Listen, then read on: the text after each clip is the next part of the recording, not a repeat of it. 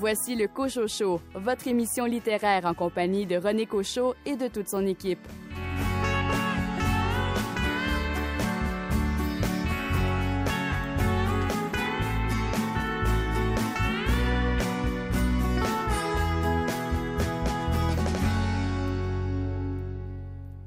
Quelque chose m'a frappé dans mes plus récentes lectures. Plusieurs livres ont comme toile de fond la forêt.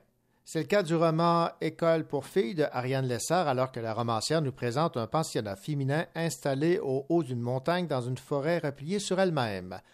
Dans Les lois du jour et de la nuit de Emmanuel Caron, son mari Armand parti à la guerre, Marguerite retourne vivre avec son fils dans l'étrange forêt qui l'a vu grandir. Finalement, dans Nos forêts intérieures de Julie Dugal, la protagoniste Nathalie a grandi au cœur d'une grande forêt, là où les poupées jouent dans la boue, une forêt où les enfants croient dur comme fer à cette sorcière qui vit dans la cabane reculée, ainsi qu'à la légende des oiseaux fantômes qui hurlent la nuit. Au cours des prochaines émissions, vous aurez l'occasion d'entendre les entrevues que m'ont accordées ces trois auteurs. Maintenant, au programme cette semaine, une entrevue avec l'auteur jeunesse Alain M. Bergeron qui publie cet automne son 300e titre un entretien avec Jean-Marc Beausoleil concernant son roman Corsaire d'hiver. Félicia Miali, éditrice chez Hashtag Édition, nous présente le recueil de nouvelles Café Sarajevo. Et notre libraire adoré Billy Robinson nous fait part à ses yeux des incontournables de la rentrée littéraire pour l'automne 2020.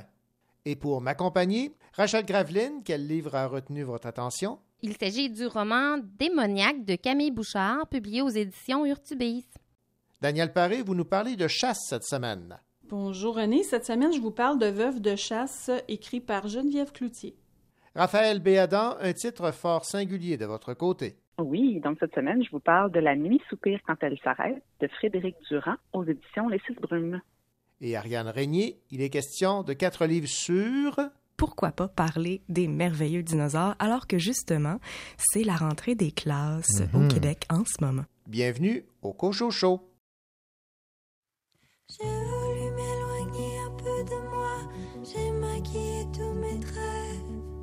J'ai maquillé tous mes traits. J'ai déformé mon portrait. J'ai voulu être une autre. Faire de mon corps la poussière. Faire de mon corps de la poussière. Faire de ma peau un cimetière pour y enterrer la balle. Ah, ah, pour y enterrer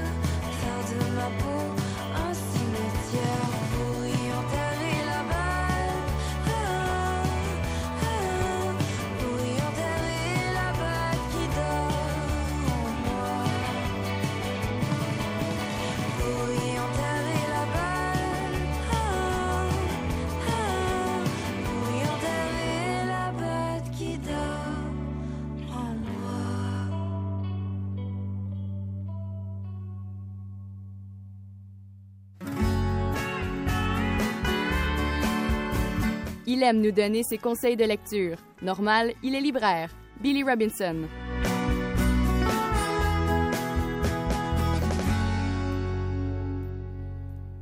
Billy Robinson, bien le bonjour. Bonjour René. Billy, on est très, très euh, heureux de savoir que la, la rentrée littéraire euh, cet automne sera chargée, puisque, évidemment, en raison de la pandémie, il y a plusieurs titres qui devaient sortir ce printemps et qui, euh, dont le lancement a été reporté. Et voilà qu'on va être servi à souhait et euh, dans les incontournables à vos yeux de la rentrée 2020, on va commencer par une de vos euh, favorites. Il s'agit de Caroline Georges et le titre de son livre La mue de l'hermaphrodite. Oui, publié chez euh, euh, Bibliothèque québécoise, donc en format poche. C'est son premier roman qui est paru en 2001 à l'époque chez le MEACT. On dit que c'est un des premiers romans de la génération techno. C'est un regard dérangeant sur le début du 21e siècle et euh, il, est, il étonne qu'il soit encore vraiment d'actualité 20 ans plus tard. Alors, c'est un roman vraiment imprévisible, bousculant. Euh, qui va vraiment vous, surprendre là, au détour des pages. Et cette réédition de ce premier roman euh, arrive poche le 2 septembre. Ça, c'est un titre que j'aime beaucoup et euh, pour avoir lu un peu le, résumé de l'histoire, je pense que ça, effectivement, ça fait partie des incontournables de la rentrée. C'est la dernière fois qu'on l'a vu, c'est au Perrette et c'est de Claude Champagne. J'ai eu le bonheur de commencer ma lecture et je suis vraiment, euh, vraiment euh, euh, impressionné et vraiment, j'ai bien, bien hâte de le proposer à mes lecteurs. Donc, on est en juillet 78.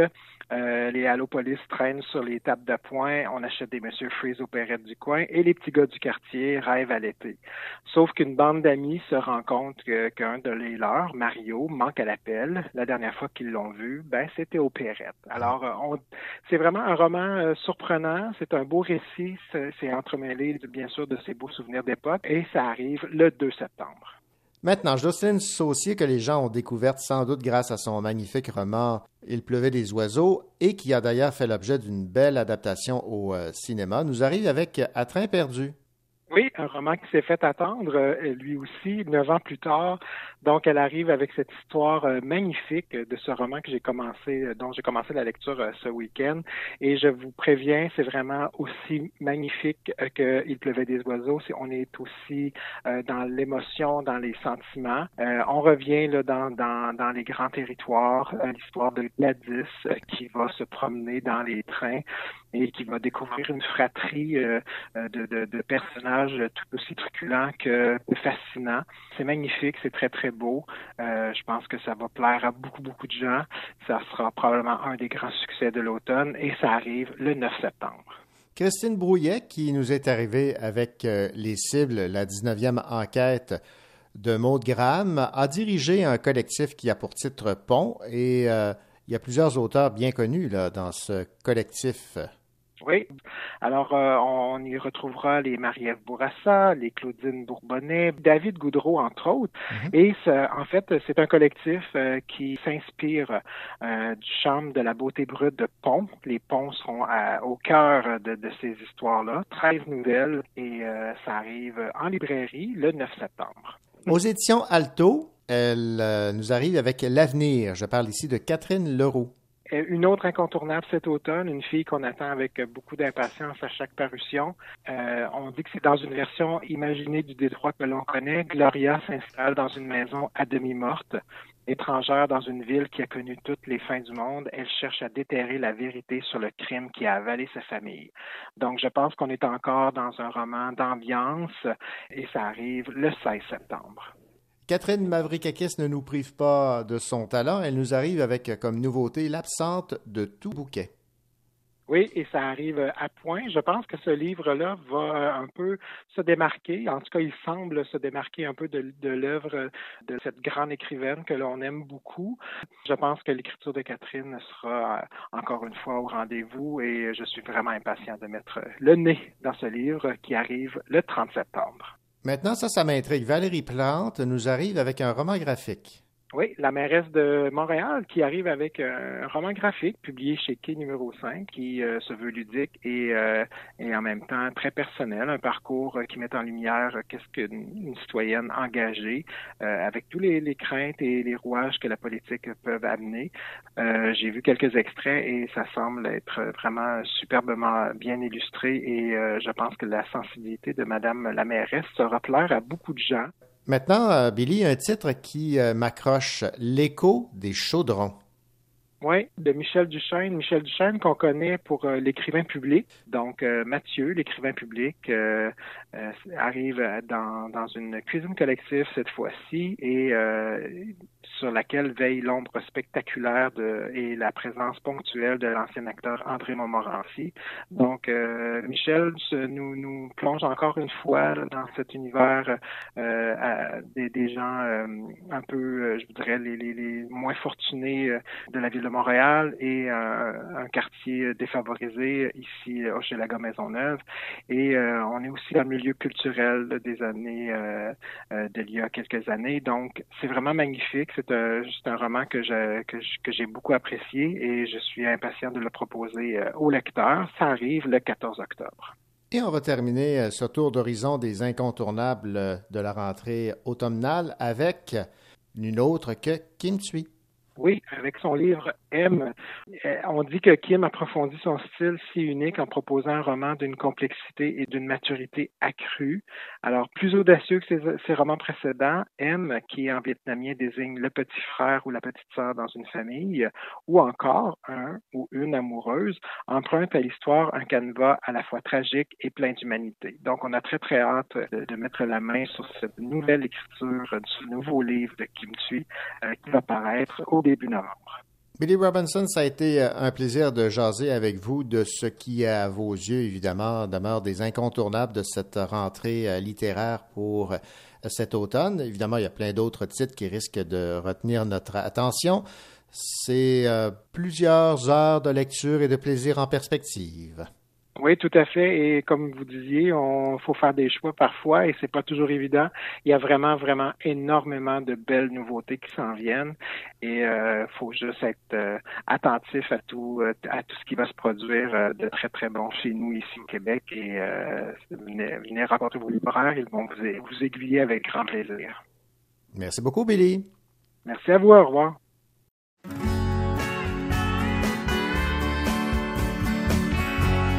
Vous écoutez le Cochot Show en compagnie de René Cochot et de toute son équipe.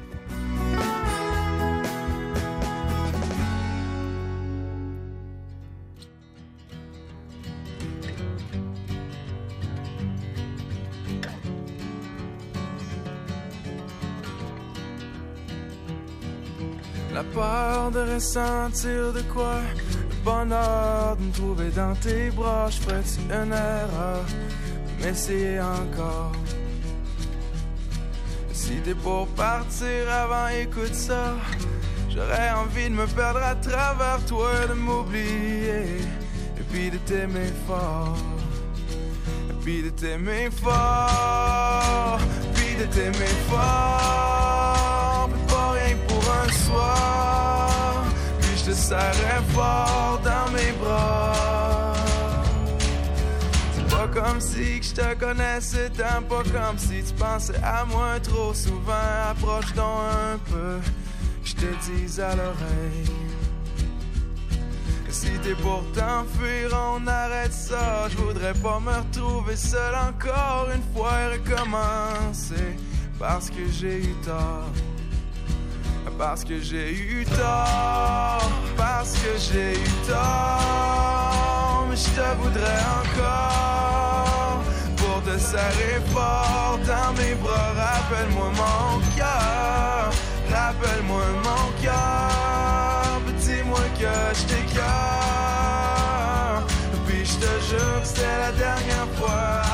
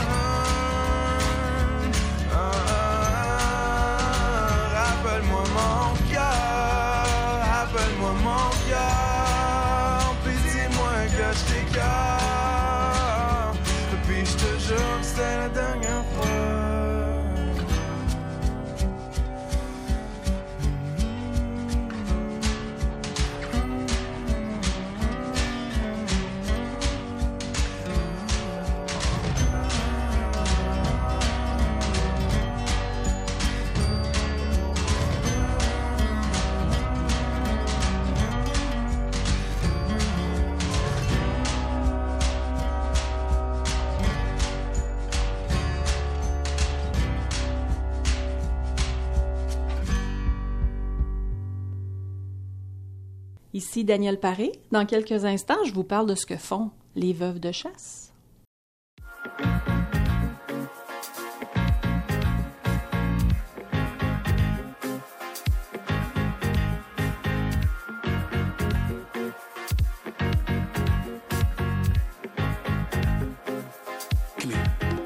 Je peux tuer la solitude, ma chère. Si tu m'aides habitudes, j'espère. Ne plus croiser le fer. Partir en croisière. Je veux qu'on se voit clairement. J'ai besoin de toi juste à côté. Reste avec moi pour étouffer la lassitude en enfer. Et pour en profiter tout ce temps, tout doucement. Cause I want you when I'm up. By my side cause baby you're my pride. I want you when I'm up. I miss you when I'm down. I need you by my side cause baby you're my pride. Dans le bleu de tes yeux, il y a quelque chose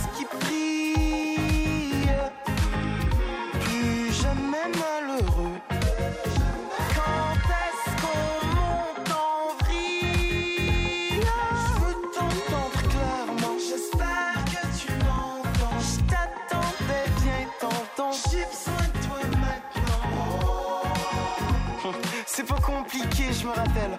On va regarder le ciel, on veut faire l'amour, on veut faire des étincelles. I want you when I'm up.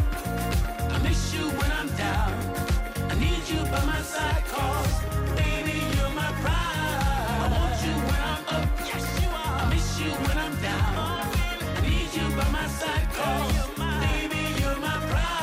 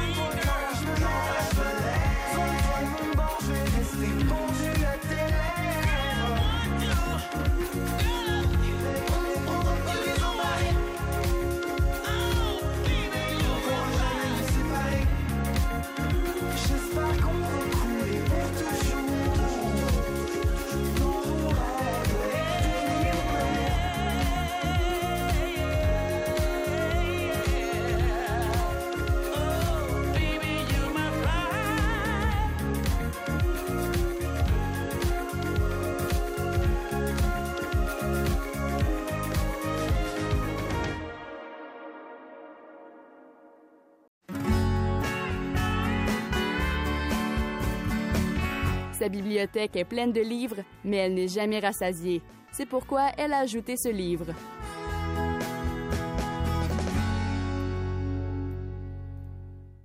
Daniel Paré, êtes-vous une veuve de chasse? Pas du tout, René. Non. Mais il y en a des Mais veuves de chasse, a, eh oui. oui. Et aujourd'hui, je vous parle d'une veuve de chasse qui s'appelle Julia. Ce livre-là a été écrit par Geneviève Cloutier, qui, je vous rappelle, euh, nous a offert la trilogie Un week-end sur deux.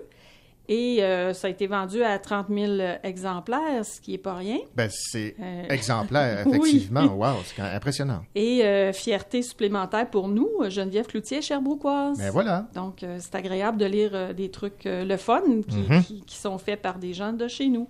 Donc, elle nous revient ici avec une veuve de chasse qui sera aussi une série. Donc, dans ce premier tome, on s'intéresse à Julia, comme je vous disais, dont le chum part à la chasse dans les prochains jours. Et une indiscrétion téléphonique lui révèle que son Roméo a l'intention de la larguer à son retour parce qu'il prétend qu'elle manque de sérieux. OK. Donc, comme ce gars-là était son rêve d'adolescente réalisé, elle n'a pas du tout l'intention de se laisser faire. Alors, après les larmes, la crème glacée, elle met en branle l'opération Récupérer mon homme qui n'est pas encore perdu, mais qui pourrait bien l'être si je ne fais rien. C'est toute une opération, ça. Donc, René, c'est de la chiclite dans sa plus pure expression. J'ai beaucoup aimé ça. Euh, J'ai ri beaucoup. Même, euh, j'ai préféré ça à la trilogie Un week-end sur deux que j'avais lu. Et que vous Euh, aviez aimé. Oui, mais j'ai quand même euh, préféré celui-là. Donc, c'est du divertissement garanti. Ça inclut des recettes de gibier, tant qu'à parler de chasse. Ben ouais. Et aussi de ce qu'on de l'air des parties de veuves de chasse. Ah, ça, ça m'intrigue, ça. Ah, danseurs exotiques compris. Ah, OK. Mystère est percé. C'est ça. Donc, René, quand on veut mettre la switch à off, ce genre de livre, c'est juste parfait.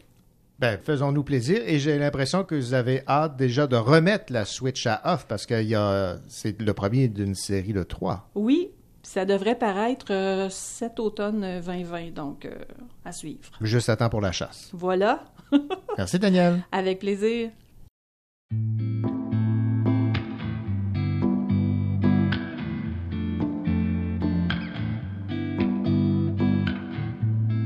Quand on aura tout vu, ce qu'il y avait à voir, que l'on sera repu de nos défaites, de nos victoires, quand on sera plus ému par la beauté de l'histoire, nous saurons alors, nous saurons alors que les choses invisibles, c'est ce qu'il nous restera quand tout autour se défile, le cœur,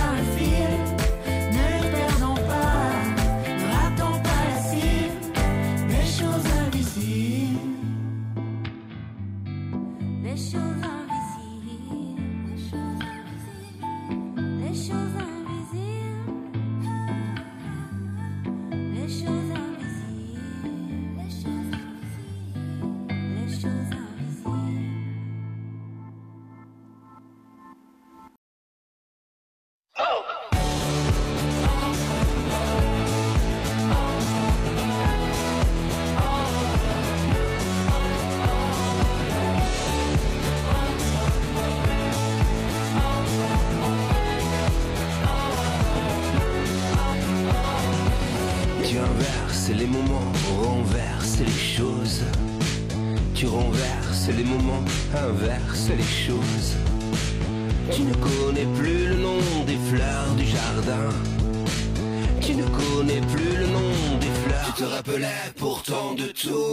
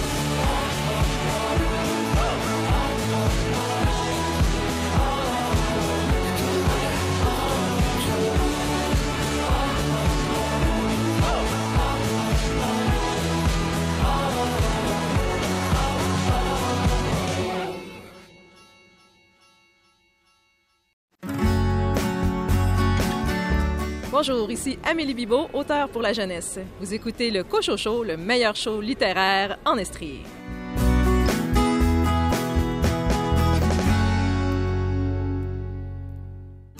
Encore un jour à se lever, en même temps que le soleil, la face encore un peu poquée, mon 4 heures de sommeil.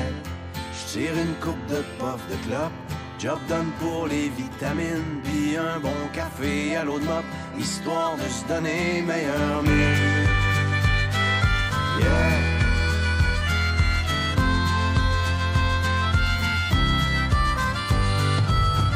Je prends le Florida Turnpike et demain soir je t'aime mon mani. Non, Trucker, c'est pas vraiment une Klondike, mais tu vois du pays. yeah. Surtout ça te fait réaliser derrière les beaux paysages, il y a tellement d'inégalités et de souffrance sur les visages. La question que je me pose tout le temps, mais comment font tous ces gens pour croire encore en la vie dans cette hypocrisie? C'est si triste que des fois, quand je rentre à la maison, puis que je parque mon vieux camion, je vois toute l'Amérique qui pleure dans mon rétroviseur.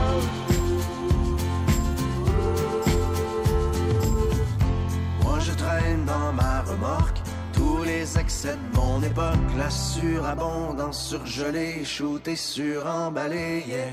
Pendant que les vœux pieux passent dans le beurre, que notre insouciance est repue, c'est dans le fond des containers que pourront pourrir les surplus. La question que je me pose tout le temps, mais que feront nos enfants quand il ne restera rien que des ruines et la faim? C'est triste que des fois, quand je rentre à la maison, et que je parque mon vieux camion, je vois toute l'Amérique qui pleure dans mon rétroviseur.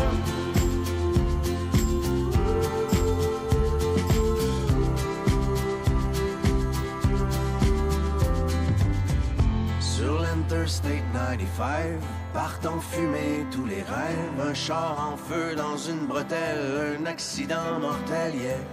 Et au milieu de ce bouchon, pas de respect pour la mort. Chacun son tour joue du klaxon, tellement pressé d'aller nulle part.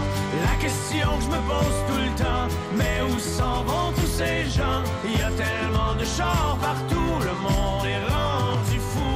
C'est si triste que des fois, quand je rentre et que je parque mon vieux camion, je vois toute l'Amérique qui pleure dans mon rétroviseur.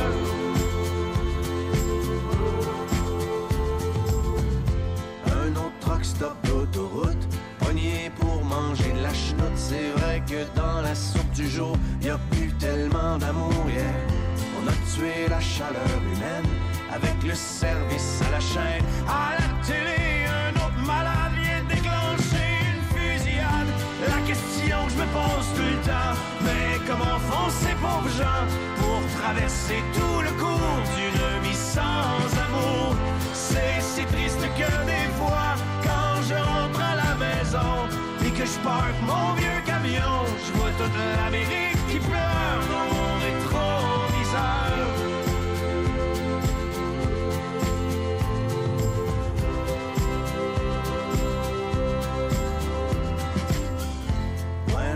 que moi aussi, quand je roule tout seul dans la nuit, je me demande des fois ce que je fous ici, pris dans l'arrière-pays. Je pense à tout ce que j'ai manqué avec Mimi puis les deux filles et j'ai ce sentiment fucké d'être étranger dans ma famille. La question que je me pose tout le temps, pourquoi travailler autant, éloigné de ceux que j'aime, tout ça pour jouer la game. C'est si triste que des fois, suis loin de la maison, assis dans mon vieux camion, j'ai toute l'Amérique qui pleure quelque part au fond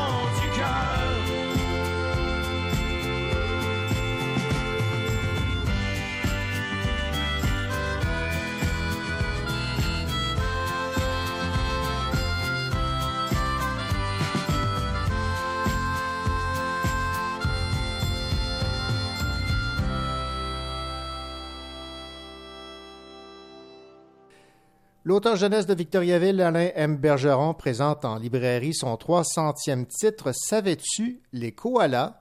Ce 300e livre est le résultat de 31 années d'écriture, puisque son premier livre a été publié en 1997. Depuis euh, ce temps, Alain M. Bergeron voit ses livres publiés par de multiples maisons d'édition québécoises, canadiennes, françaises et autres, et ses livres sont traduits en plusieurs langues, anglais, japonais, coréen, à titre d'exemple.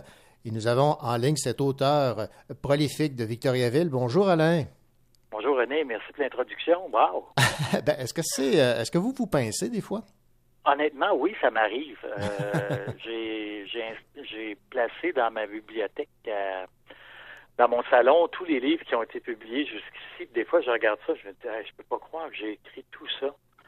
Puis, on a fait euh, récemment, ma fille, euh, elle a passé son été à faire la recension de tous les livres avec euh, résumé, euh, page couverture, année de publication, toutes les infos euh, relatives au, au livre. Puis, euh, ben, ça y a pris tout son été. Là.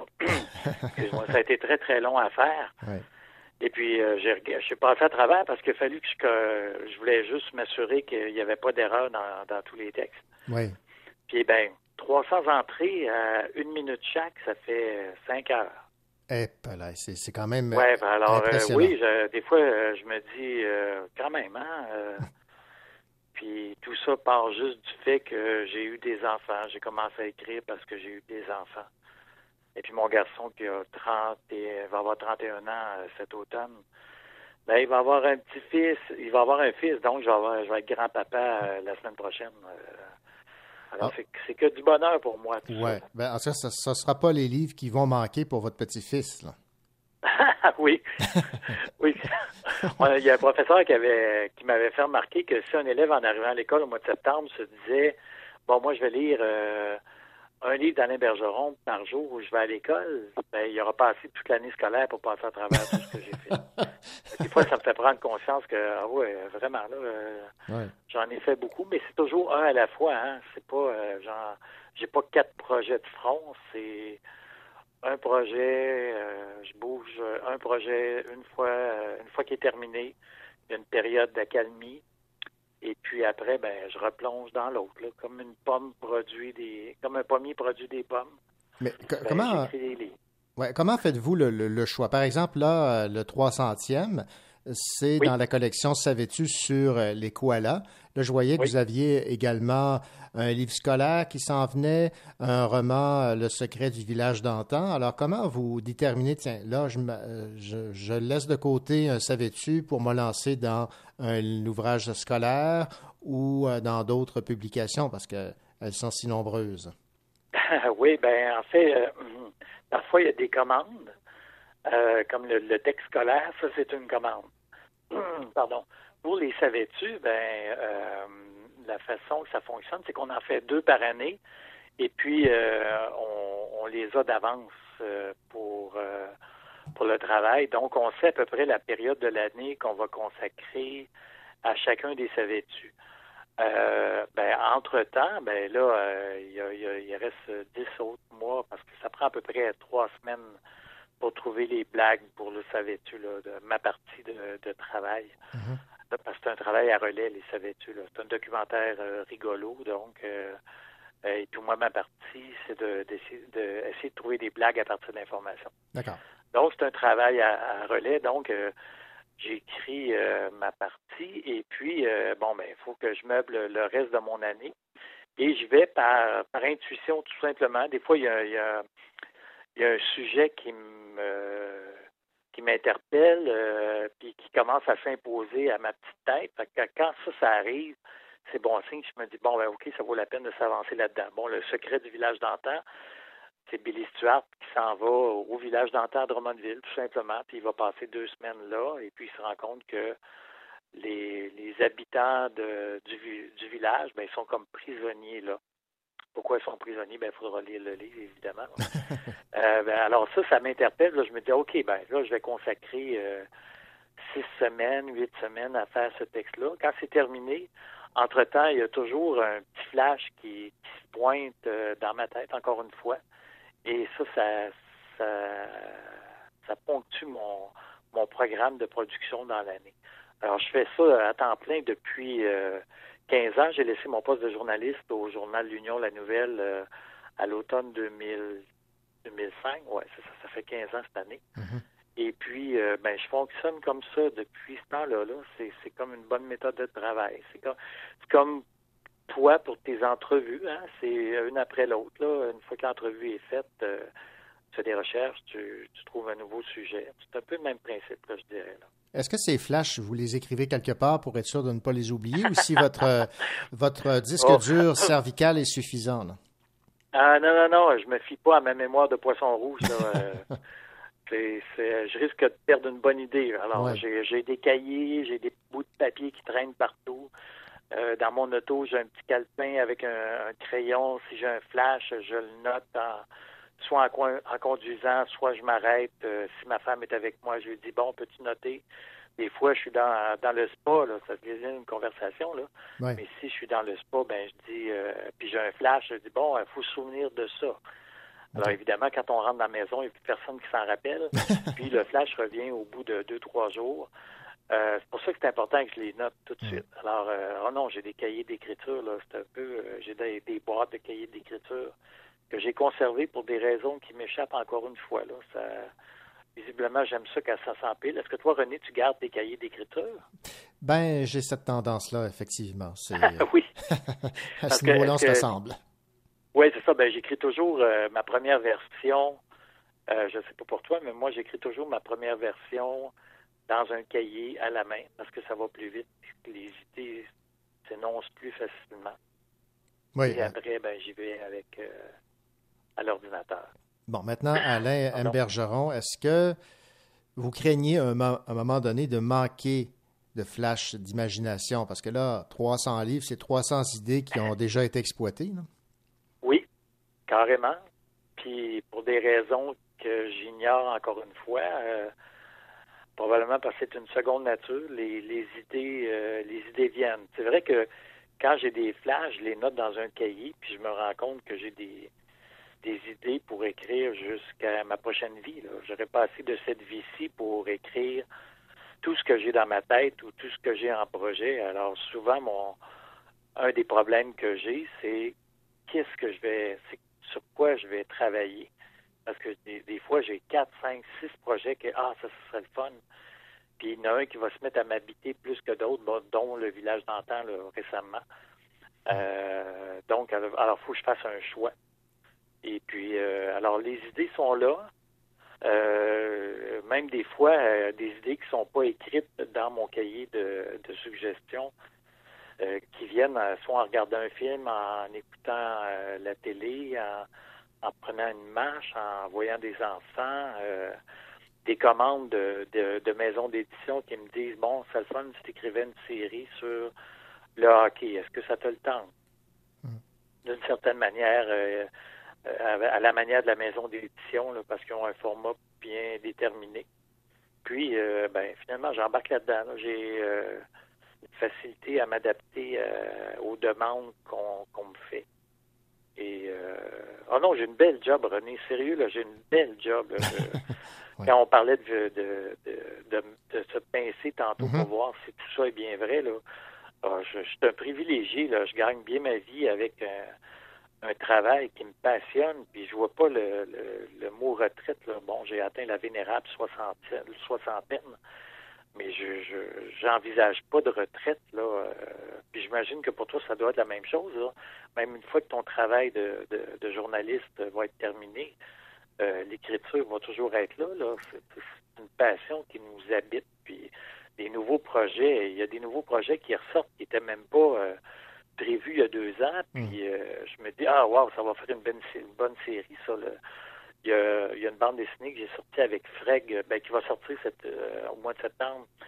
C'est un super-héros qui, qui s'appelle Multimax et qui se multiplie par 10, qui a, qui a 10 euh, personnages de héros en dedans de lui qui peuvent intervenir pour l'aider quand il les appelle. Ah, c'est pratique, ça. Ouais, ouais, c'est ça. Donc, euh, alors ça, euh, ça j'ai déjà développé trois, quatre idées pour des séries. Euh, ça, c'était pas prévu il y a 4-5 ans. Euh, alors, de ce côté-là, là, c'est super le fun. Non, il y a plein d'idées. Euh.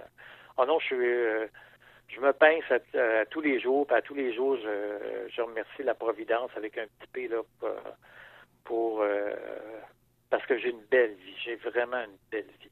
Ben, Alain M. Bergeron, on va évidemment continuer de suivre vos publications. 300e publication dans la collection euh, Savais-tu sur euh, les euh, koalas et plein de publications donc qui s'en viennent cet automne. Merci beaucoup et surtout bravo là, parce que 300 livres dans le domaine de la littérature au Québec, euh, on peut considérer ça comme un exploit. Ben, merci beaucoup, René. C'est bien, bien gentil. Merci, au revoir. Bye. Ici Rachel Graveline. Je vous parle dans quelques instants du roman Démoniaque de Camille Bouchard, publié aux éditions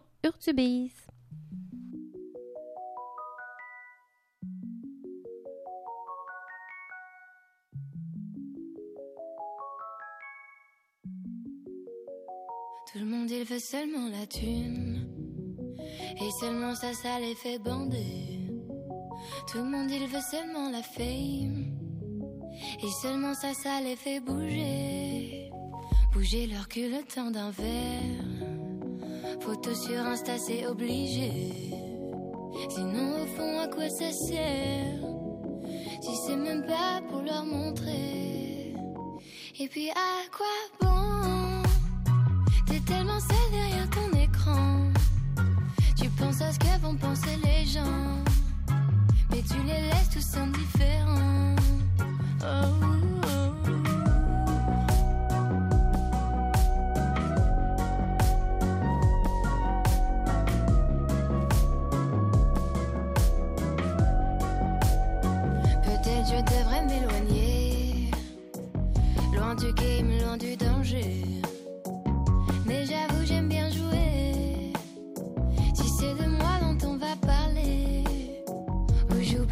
Je m'en vais.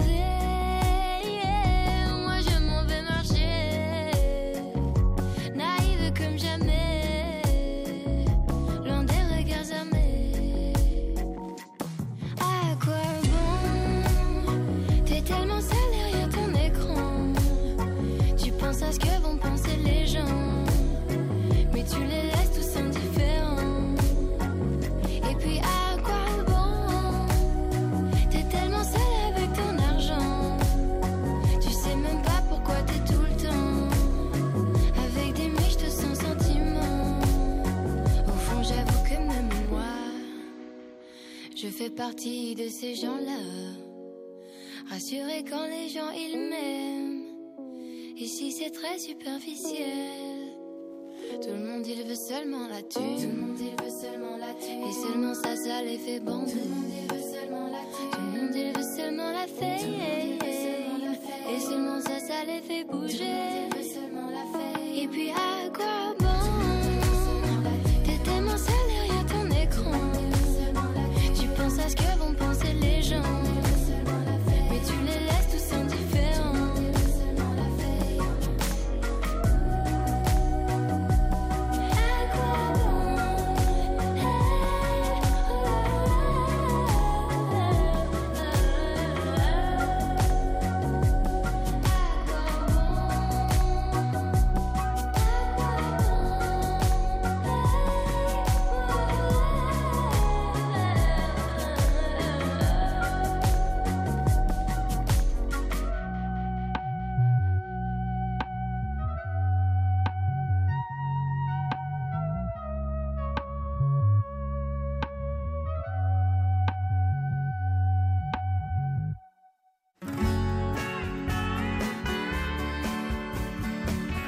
sa bibliothèque est pleine de livres, mais elle n'est jamais rassasiée. C'est pourquoi elle a ajouté ce livre.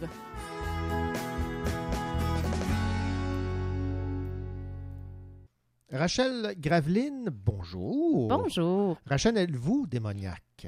Ah oui, toujours. Oui. Ça a le mérite d'être clair. On va donc parler de Démoniaque, un livre de Camille Bouchard, publié aux éditions euh, Urtubise. Alors, parlez-moi de, de ce livre, vous qui êtes en soi démoniaque en partant. Alors, on y va euh, d'abord avec un petit résumé. Le roman raconte l'histoire étrange de Léonard que le lecteur découvre en narration interne à travers les yeux de son ami Adam. Les deux garçons se rencontrent pour la première fois à la morgue de l'hôpital, alors que le grand-père d'Adam vient tout juste de mourir en tombant du toit de la maison. Ils sont très jeunes à ce moment-là et Adam absorbe pas tout à fait ce que représente la mort quand Léonard l'aborde, puis ensemble, ils observent un petit peu ce qui se passe devant eux. Alors, je vous lis l'extrait tout de suite, puis on va, je vais continuer euh, sur ce résumé. Pendant que j'essayais de me figurer tout ça, Léonard s'était avancé dans l'embrasure de la porte. Il semblait fasciné par la scène de ma famille en train de prier en compagnie du curé.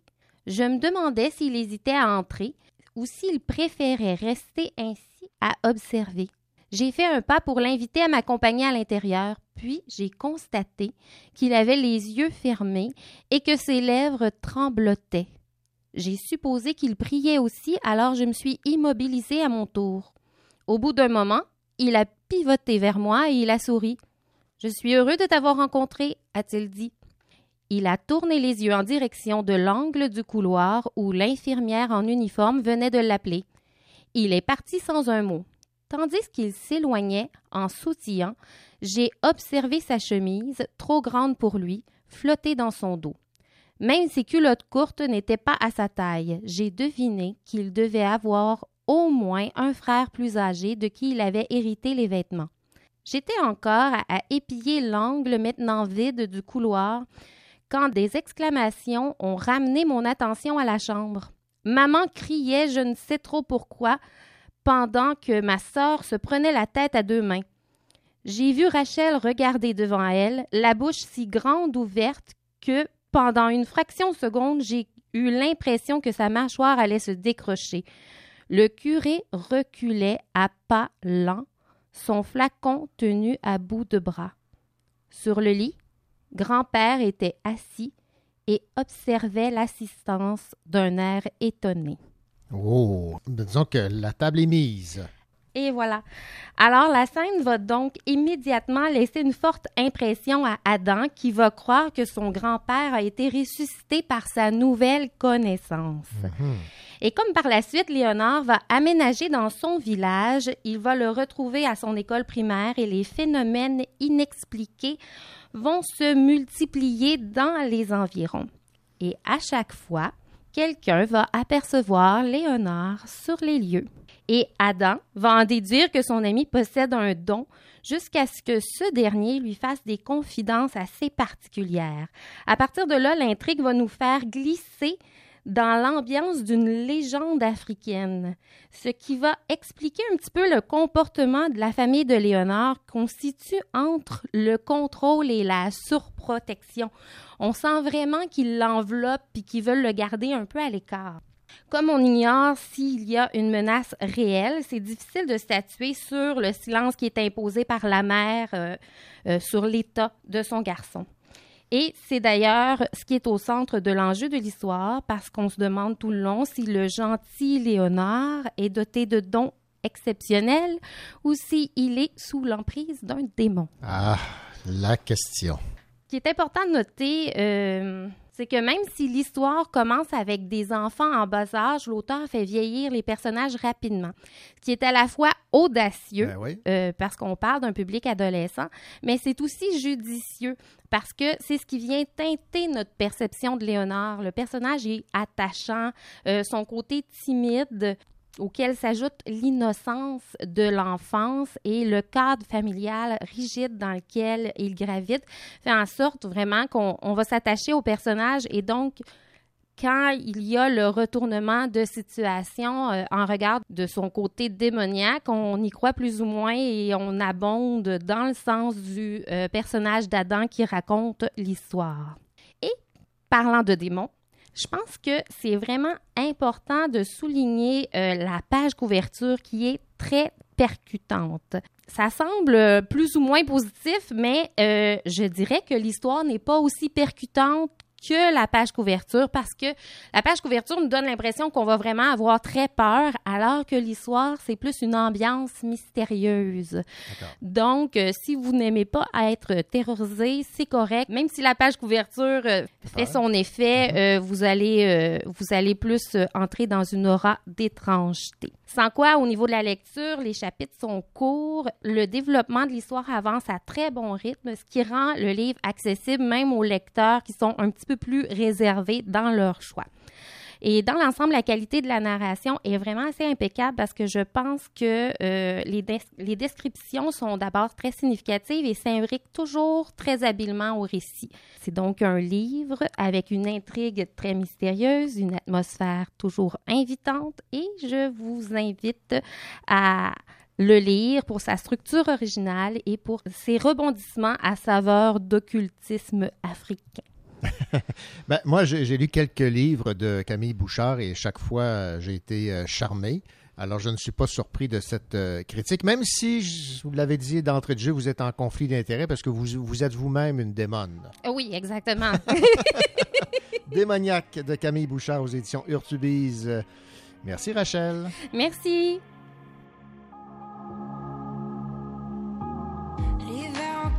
À sa fin, il coule dans les ports des souterrains. Emporte avec lui frisson jurons, les longues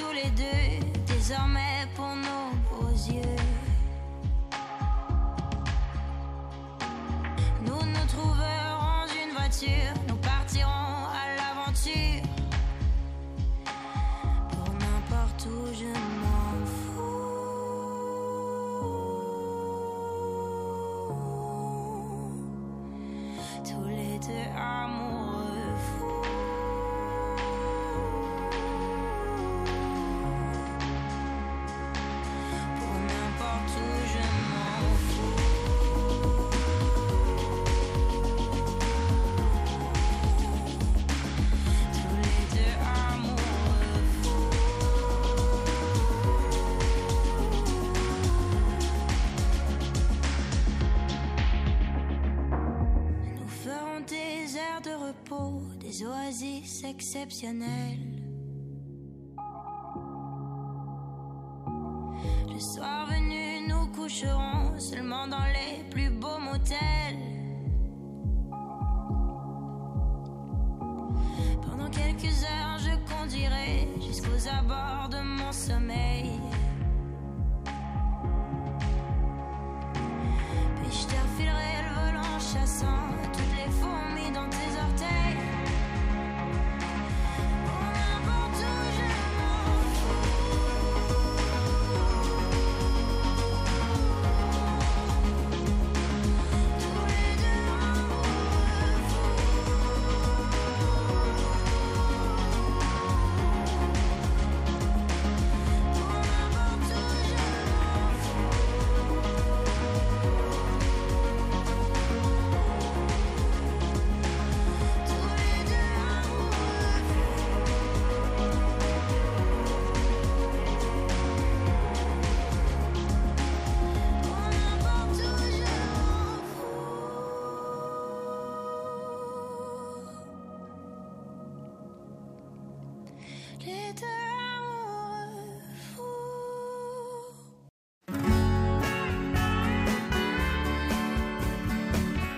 Voici la deuxième heure du Cochocho, votre rendez-vous littéraire en compagnie de René Cochot et de toute son équipe. Au cours de cette deuxième partie d'émission, un entretien avec Jean-Marc Beausoleil qui signe le roman Corsaire d'hiver aux éditions Sémaphore. Félicia Miali, éditrice chez Hashtag Édition, nous présente le recueil de nouvelles Café Sarajevo. Raphaël Béadan, de votre côté, un titre fort singulier a retenu votre attention. Cette semaine, je vous parle de La nuit soupire quand elle s'arrête de Frédéric Durand aux éditions Les Six Brumes.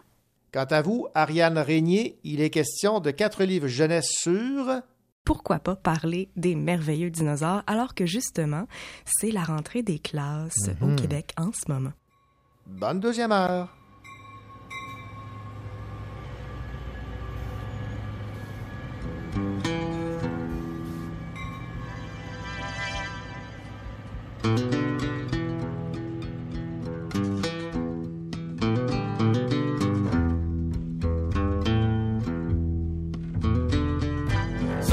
Solitude de voyageur, pauvre guerrier sans peur. Dans la gare de nulle part, tu attends ton prochain départ. Où elle ne sera pas celle que tu cherches et qui n'existe pas, et qui n'existe pas. Nous étions heureux, tous les deux, disaient les amoureux, et toujours le temps passe. Qu'est-ce que tu veux qu'on fasse? C'est la mort qui grimace. C'est la mort qui grimace.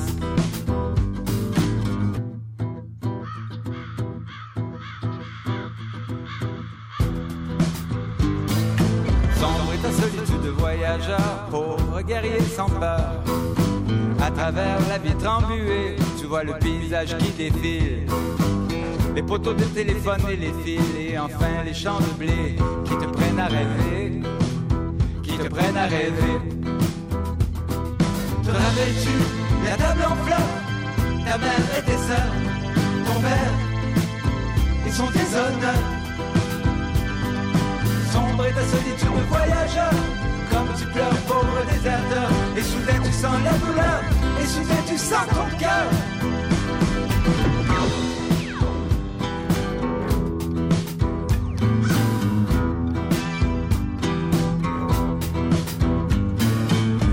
Te reste plus que quelques heures, voyageur. Bientôt tu meurs, bientôt, tu meurs. Après-demain comme avant-hier, tout retourne à la poussière. Et ne subsiste que le destin de tes passages dans les trains. De ton visage et du sien, de tes pas sur les chemins.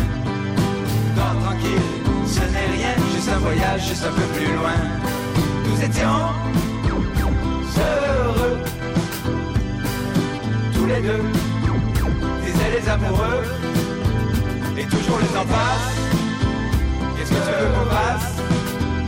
Tu vois la mort en face, c'est la vie qui grimace. Et toujours le temps passe, quoi, corbeau qui passe dans les ciels, dis-moi où sont les hirondelles. Tu vois la mort en face, quoi, corbeau qui passe dans les ciels, dis-moi où sont les hirondelles étions quoi, corbeau qui passe dans les cieux, dis-moi où sont les hirondelles. Quoi, quoi, corbeau qui passe dans les airs, dis-moi où sont les hirondelles. Nous, et toujours les errances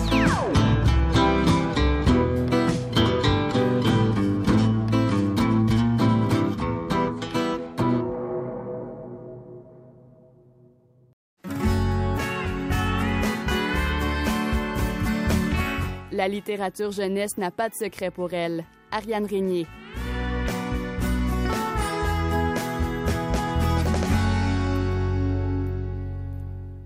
Elle est super-héroïne des livres au centre de service scolaire du Val-des-Serres. Elle est chroniqueuse ici au, au Cochocho. Nous l'accueillons toujours avec la plus grande joie. Il s'agit de Ariane Régnier. Bonjour Ariane. Bonjour René. Ariane, euh, le seul dinosaure avec lequel j'ai connecté dans ma vie, c'est Dino, des pierres à feu.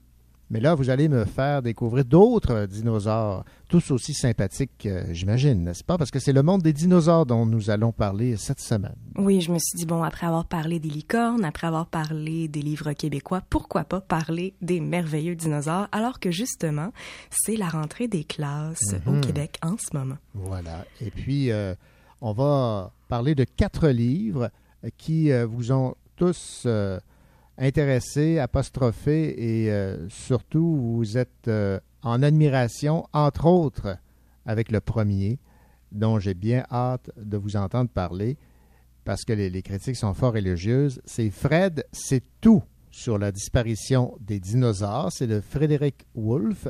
Aux illustrations Baptiste Amsalen. C'est aux éditions Fonfon. Et c'est à partir de 4 ans. C'est le bon de le mentionner parce que des fois, on peut entendre une chronique et dire Ah, c'est intéressant comme livre, mais est-ce que ça s'adresse au public que j'aimerais viser? Effectivement, donc à partir de 4 ans, mais euh, tout aussi bon pour euh, le premier cycle, je dirais même en fait jusqu'au deuxième cycle parce que c'est incroyablement drôle. Puis euh, les enfants un petit peu plus vieux vont comprendre des nuances que les enfants plus jeunes vont pas nécessairement observer. Donc euh, un très très bon album de la part des merveilleuses éditions Fonfon que j'aime beaucoup. Donc Fred, c'est tout sur la disparition des dinosaures. C'est un album dans lequel on voit Fred qui nous dit qu'il y a une longue éternité de ça, la Terre était peuplée de dinosaures. Des gros, des petits, des très gros, des très petits et quelques moyens aussi. Puis tout le monde sait que les dinosaures, il y en a plus sur la Terre maintenant, René. Donc là, Fred a élaboré 11 théories pour expliquer la disparition des dinosaures. Oh, Donc même. cet album-là est bâti comme étant une double page, une théorie avec les merveilleuses illustrations. C'est d'un drôle. Comme par exemple, la première théorie, c'est l'orgueil. Des fois, on aimerait prouver à tout le monde qu'on est le meilleur. Ça devait être la même chose chez les dinosaures, n'est-ce pas? eh bien, imaginons qu'un jour, chacun de ces gros orgueilleux a voulu être le meilleur des meilleurs. Donc là, on les voit dans l'illustration sauter dans un volcan en disant « Le dernier a perdu! » Donc les dinosaures, la première théorie, c'est qu'ils sont tous morts par orgueil dans le feu d'un volcan. Donc là, ça continue en étant de plus en plus loufoque, mais en plus, c'est que on voit certaines situations qu'on peut retrouver dans la société actuelle, ce qui Ouais. est vraiment super. Comme par exemple la théorie numéro 5, la collecte de fonds. Pour aider les causes qui nous tiennent à cœur, on fait parfois des collectes de fonds. eh bien, imaginons qu'un jour, les dinosaures ont organisé une activité spéciale pour montrer leur grande générosité. Donc, le gigoton. Puis là, finalement, il y a un dinosaure tellement gros que finalement, on peut deviner qu'il a euh, écrasé tout le monde. là. Donc, c'est vraiment super. Donc, on voit les 11 théories euh, de Fred. Et à la fin, on peut voir à la dernière page un résumé documentaire des théories qui existent dans le Ah, monde voilà. scientifique, donc les faits réels sur, euh, sur les, la disparition des dinosaures, alors que ce qu'on venait de nous présenter, c'était des fake news. Puis ça, c'est ouais. vraiment super, en fait, cet album-là, pour aborder justement les fake news sur les dinosaures avec les enfants. Donc, je le recommande fortement. Bravo à la maison d'édition Fonfon. Merveilleux album en ce début d'année scolaire. Ben, bravo Fred. C'est tout sur la disparition des euh, dinosaures. 11 théories tout aussi loufoques les unes que les autres. Ou explications. Ce livre a d'ailleurs été dans les 100 livres québécois les plus vendus le 12 août 2020 et se retrouve dans la sélection Les libraires conseils euh, dans la section d'août 2020. Maintenant, un titre que j'adore. Vous il y a des titres comme ça là, qui nous accrochent. On ne mange pas ses camarades de classe. c'est de Ryan T. Higgins. C'est destiné aux jeunes du premier et du deuxième siècle et c'est publié aux éditions Albin Michel Jeunesse. Alors, parlez-moi de ce album illustré. On ne mange pas ses camarades de classe. Alors, dans On ne mange pas, ses camarades de classe, on suit une petite T-Rex qui s'appelle Pénélope Rex. Pénélope Rex va commencer l'école aujourd'hui et elle est inquiète parce que c'est pas tous les jours qu'une petite T-Rex commence l'école. À quoi ressembleront les autres? Est-ce qu'ils seront gentils? Combien de dents auront-ils, eux? Ces questions étaient très importantes, René. Hum, ben oui. Donc, pour la rassurer, sa maman lui a acheté un sac à dos avec des poneys dessus parce que Penelope Rex adore les poneys parce qu'ils sont délicieux. Son papa lui a préparé 300 sandwichs au thon et un jus de pomme pour son dîner. Ben oui, rien de moins. C'était le grand jour et Penelope Rex, quelle surprise en découvrant que les élèves de sa classe étaient tous des enfants et pas des petits T-Rex. Oh. Oh. Puis là, Penelope Rex est vraiment très heureuse de les voir parce que les enfants sont délicieux. Fait qu'elle les mange toutes d'un coup. Ben voyons. Puis là, elle se fait chicaner par la professeure qui lui dit Pénélope Rex, on ne mange pas ses camarades de classe, recrache-les tout de suite. Ce qu'elle fit. Fait que là, les enfants ont peur de Pénélope Rex parce qu'ils ont peur de se refaire manger par la petite T-Rex. Puis là, par la suite, euh, elle va essayer de se faire des amis à la récréation, ça marchera pas. Les enfants vont se cacher d'elle. Puis elle va se sentir très seule. Fait que là, elle va retourner chez elle. Et son papa va lui demander T'aurais pas mangé tes camarades de classe, toi, par hasard? Elle va répondre que oui. Fait que là, son papa va lui dire que c'est difficile de devenir ami avec des enfants, surtout quand on les mange. Fait que là, Penelope va penser à ça, puis là, elle va faire des gros, gros, gros efforts pour pas manger les enfants de sa classe, mais sans faire exprès, elle va encore en manger quelques-uns. Puis là, elle va se rendre compte que la seule personne qui a pas peur d'elle, en fait, le seul individu qui a pas peur d'elle, c'est un poisson rouge. Le poisson rouge, Walter, qui la regarde, elle arrive, elle met son doigt dans l'aquarium du poisson et va lui demander Veux-tu être mon ami, toi? Parce que personne veut être mon ami. Et Walter va lui croquer le doigt parce que les dinosaures sont délicieux. Fait que là, Pénélope Rex va comprendre ce que vivent les enfants dans la classe lorsqu'elle les mange. Donc, ça va lui enlever le goût de manger les enfants et elle va se faire des amis. Sauf Walter. Sauf Walter, bien entendu. On ne mange pas ses camarades de classe, alors leçon apprise, c'est de Ryan T. Higgins aux éditions Albin Michel Jeunesse. Effectivement. C'est un merveilleux album pour les enfants qui redouteraient euh, ce qui se passe en ce moment, donc la rentrée des classes, parce que c'est vrai que même pour les enfants qui ne sont pas des T-Rex, ça peut être quand même confrontant de commencer dans une nouvelle école. Eh oui, on est tous passés par là. Maintenant, bizarre, mais vrai, les dinosaures. 300 faits extraordinaires. À dévorer. À dévorer. René, connaissais-tu la collection Bizarre mais vrai chez Scholastic? J'avoue que non. Bizarre mais vrai, c'est une collection que mes collègues Marc-Olivier et moi-même, on adore. C'est extraordinaire pour faire lire surtout les garçons. Et je m'excuse de cette affirmation genrée, mais généralement, à 85 les garçons vont préférer lire pour apprendre, Mhm. alors que les filles vont préférer lire pour se détendre, se divertir, s'amuser. Donc, bizarre mais vrai, ce sont, comme le titre le dit, 300 faits bizarres mais vrais. Puis c'est fait par National Geographic Kids, donc ce, ce sont tous des illustrations et des faits avérés, cette fois-ci par rapport aux dinosaures. Généralement, c'est une page, une information dans ce petit livre en format souple carré. On peut lire, par exemple, que le tyrannosaure roi ne pouvait pas courir. Il ne pouvait que marcher très vite. Ses pattes ne lui permettaient pas de courir. Certains dinosaures herbivores avaient des abajous, comme le tamia, de sorte qu'ils pouvaient emmagasiner de la nourriture pour plus tard. On découvre aussi des faits intéressants comme un dinosaure gardait toute sa vie des plumes aussi douces que celles d'un poussin, mais d'autres très drôles comme par exemple que le squelette d'une tyrannosaure roi aurait été gardé dans la soute d'un avion, mais qu'il lui aurait fait un passeport pour pouvoir la rendre d'une ville à une autre. Donc 300 faits super intéressants, parfait pour le deuxième cycle. Si vous voulez exploiter ça en classe, c'est vraiment génial de lire quelques faits par jour. Ça dynamise la classe et ça fait triper beaucoup les enfants.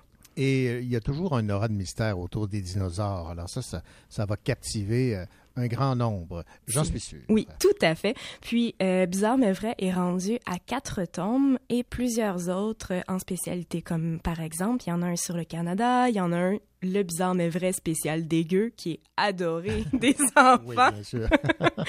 et euh, le dernier sur euh, les animaux. Fort intéressant. Bizarre mais vrai, les dinosaures 300 faits extraordinaires. Et finalement, on va terminer avec une bande dessinée. C'est chez Glénat, ça s'adresse aux euh, jeunes du troisième cycle. C'est de Flora Grimaldi et aux illustrations Bannister et ça a pour titre Tib et Tatum. Oui, donc la collection de bande dessinée Tib et Tatum, le premier tome, c'est Bienvenue au clan. Tib, c'est un petit garçon de 10 ans qui vit au sein d'un clan pendant la préhistoire. Son seul souci, en fait, un de ses seuls soucis, parce que les enfants de 10 ans ont plusieurs soucis, c'est qu'il est né avec une tache de naissance rouge autour de son œil gauche. Donc, ça le rend un peu différent des autres enfants. Mhm. Donc, il y a parfois de la misère à se faire des amis parce que euh, ça lui attire la moquerie des autres jeunes. Puis, Tib va rencontrer un petit T-Rex qui va s'appeler Tatum en référence au bruit qu'il va avoir fait Tatum quand il l'aura rencontré pour la première fois. Donc là, il se fait son premier vrai ami, mais quand il essaye de le présenter à ses parents, à ses amis, Tatum est un maître du déguisement. Donc là, il va dire Viens voir mon dinosaure, il est là-bas. Puis là, finalement, on va voir que Tatum est caché dans la forme d'un arbre, derrière un rocher. Fait que tout le monde va commencer à croire que Tib s'invente un ami. Donc là, ça va lui attirer encore plus la moquerie des autres enfants parce qu'ils vont dire Ah, c'est ça ton dinosaure en pointant une chenille ou un Ah, petit oiseau. Puis là, Tib va penser que Tatum est un végétarien comme lui parce que euh, il va jamais le voir manger euh, des petites bestioles ou des animaux, mais le lecteur va voir que dès que Tib a le dos tourné, Tatum va manger des petites bestioles, des oiseaux, etc. Donc, dans une des cases qui est particulièrement hilarante, on voit que Tib est en train de s'empiffrer de petites baies dans un buisson, puis Tatum, lui aussi, a la bouche toute rouge, donc Tib, par réflexe, va penser qu'il est en train de manger des baies lui ça. aussi, mais ça venait d'un oiseau qu'il venait de gober sur la branche d'un arbre. Donc, au final, Tatum va rencontrer les parents, la famille, le clan, qui vont paniquer complètement parce qu'un enfant ne peut pas être ami avec un T-Rex. Puis là, ils vont se rendre compte que Tib ne mentait pas. Mais Tatum va sauver les enfants d'une meute de loups. Donc, le papa et la maman de Tib vont décider qu'il peut être ami avec le dinosaure. En fait, il était ambigu, mais finalement, l'aîné du clan va dire Bon, ben, on, on va le garder avec nous, ça va nous faire un merveilleux dinosaure à étudier pour connaître leurs habitudes, etc. Ben, c'est plein de belles valeurs, ça. Ah oui, c'est magnifique. Ariane Régnier, super euh, héroïne euh, des livres au Centre de service scolaire du Val-des-Serres, merci beaucoup de nous avoir euh, présenté ces quatre livres, albums illustrés sur le monde merveilleux des dinosaures. Disparu, mais pas Disparus, oublié. Mais Prenez. pas oublié. Exactement. Merci. Bonne journée.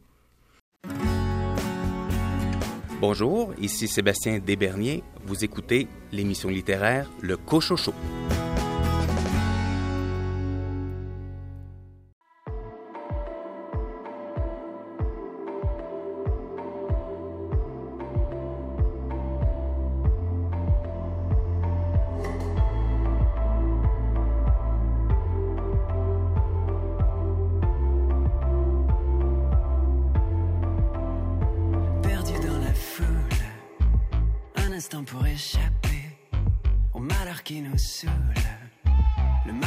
Égarées, wow, frénétique et dense, le chaos remplit tous les yeux, mes pupilles sont immenses, maman je ne serai jamais vieux, jamais vieux, j'ai perdu mes yeux dans ton cœur, j'ai perdu mes yeux dans ton cœur, j'ai perdu mes yeux dans ton cœur, j'ai perdu mes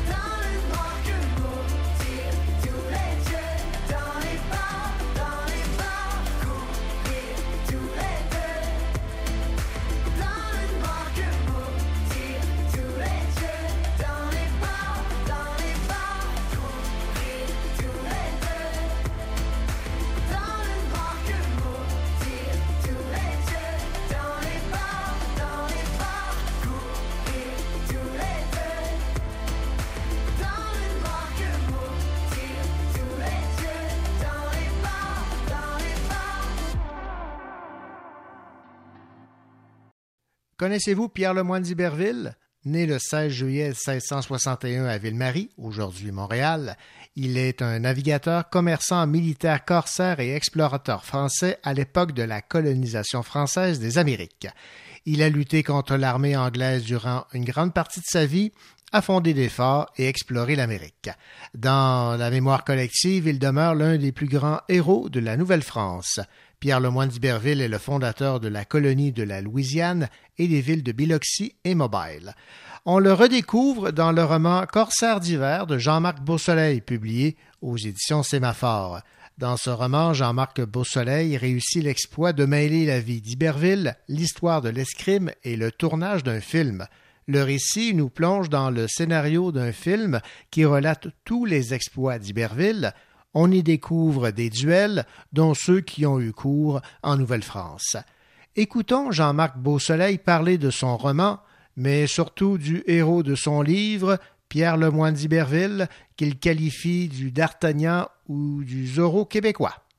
Il a vécu des aventures tout à fait dignes de la légende, comme par exemple, il s'est battu à un moment seul contre 12 hommes à l'épée, alors qu'il envahissait un fort dans la baie du Tson. La porte de la redoute s'est refermée derrière lui, le séparant de ses hommes, et donc il se retrouvait face à 12 Anglais en jaquette, parce qu'il venait de les réveiller, mais quand même 12 Anglais en colère, et en jaquette et en colère, qui l'ont attaqué. Et là, il s'est défendu seul contre ces 12 hommes. Il s'est battu à un navire contre trois navires et il a remporté. Il a eu la, médaille... euh, on, dite la croix de Saint-Louis. Et à ce moment-là, les Français l'appelaient le Cid canadien, en référence euh, évidemment à la pièce de théâtre, le Cid.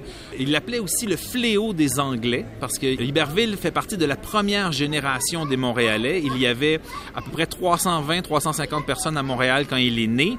Et pendant 20 ans de sa vie, il s'est battu contre les Anglais. Il n'a jamais perdu un combat. Lui et ses frères, on les surnommait les Maccabées de Nouvelle-France. Et donc, il, il est euh, un D'Artagnan montréalais, un Montréalais. Il est vraiment un héros de KPDP. Et euh, donc, mon roman, Le Corsaire d'hiver, est une réflexion, euh, ben, c'est un roman amusant, mais c'est aussi une réflexion sur les liens entre la plume et l'épée qui remonte là, à des siècles. Les, Chi- les Chinois, euh, les, samouraïs asiatiques là, euh, pratiquaient l'art du combat et aussi l'art de l'écriture où ils recopiaient des calligraphies de grands maîtres. Donc l'écriture, c'était lié au combat pour eux. Il y en a eu d'autres comme ça à travers les siècles. Et ce que je me suis aperçu, c'est que le 17e siècle français, c'est le grand siècle du duel. Parce que, par exemple, entre 1600 et 1608, il y a 8000 gentilshommes qui sont morts en, se battant à l'épée pour des questions d'honneur. Donc, ça se battait pour un oui et un non. Ça se battait pour affirmer son individualité, pour se sentir vivre. Parce que Louis XIV, qui s'est imposé comme un roi très autoritaire, leur laissait plus beaucoup de pouvoir dans la société. Et donc, une des façons d'affirmer qu'ils étaient encore des aristocrates et tout ça, c'était de se battre. Et cette euh, tradition d'honneur et de combat à l'épée a été importée, si on veut, ici au Québec par le régiment de Carignan que le roi avait envoyé défendre la colonie. Et le jeune Pierre Lemoyne d'Iberville a grandi en admirant ces hommes-là. Et c'est là que lui a pris cette culture qui va le définir pendant toute sa vie et qui va faire de lui le corsaire d'hiver. C'est ça le titre du livre. Je veux dire, il va même euh, à l'île à la Tortuga, qui est une île au large euh, d'Haïti, où les boucaniers, les, les pirates français s'appelaient des boucaniers parce qu'ils boucanaient le cochon. C'est- de, là que vient leur nom. Et eux, ils étaient euh, à l'île à la Tortue parce que d'un côté, euh, c'est très, très difficile d'accoster sur l'île à cause des roches puis de la mer puis tout ça. Et en même temps, l'île était très fertile et donc euh, c'était une bonne cachette là, euh, en, deux assauts de souvent de navires espagnols qui ramenaient l'or inca en Europe. C'était une bonne place pour aller se cacher. Et donc, il va aller à l'île à, la Tortue recruter la fine fleur de la roture pour envahir les Caraïbes. Mais malheureusement, il, est mort à Cuba. On pense qu'il a été empoisonné parce que le, gouverneur de Cuba euh, qui a partagé un repas avec lui la veille, sont morts tous les deux dans des crampes et des douleurs difficilement explicables autrement que par du poison. Et moi, j'ai voulu le célébrer. Et mon roman, ça raconte le tournage d'un film sur Pierre Lemoyne d'Iberville, film qui est euh, réalisé par quelqu'un qui ressemble beaucoup à Pierre Falardeau, parce que je trouvais que c'était comme le gars parfait pour euh, réaliser ce film-là. Et le narrateur, c'est un, un chorégraphe de combat, un métier qui existe vraiment, qui s'appelle Raoul.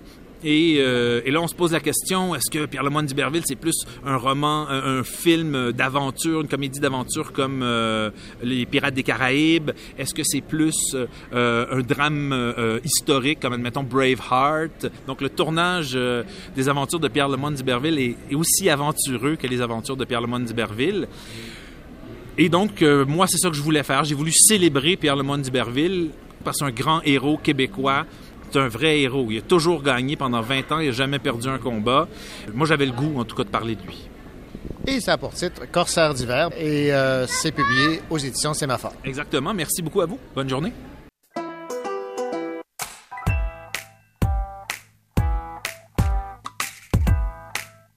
Je m'appelle Raphaël Béada. Un peu plus tard à l'émission, je vous parle de La nuit soupire quand elle s'arrête de Frédéric Durand au Six Brumes, un roman noir et fantastique.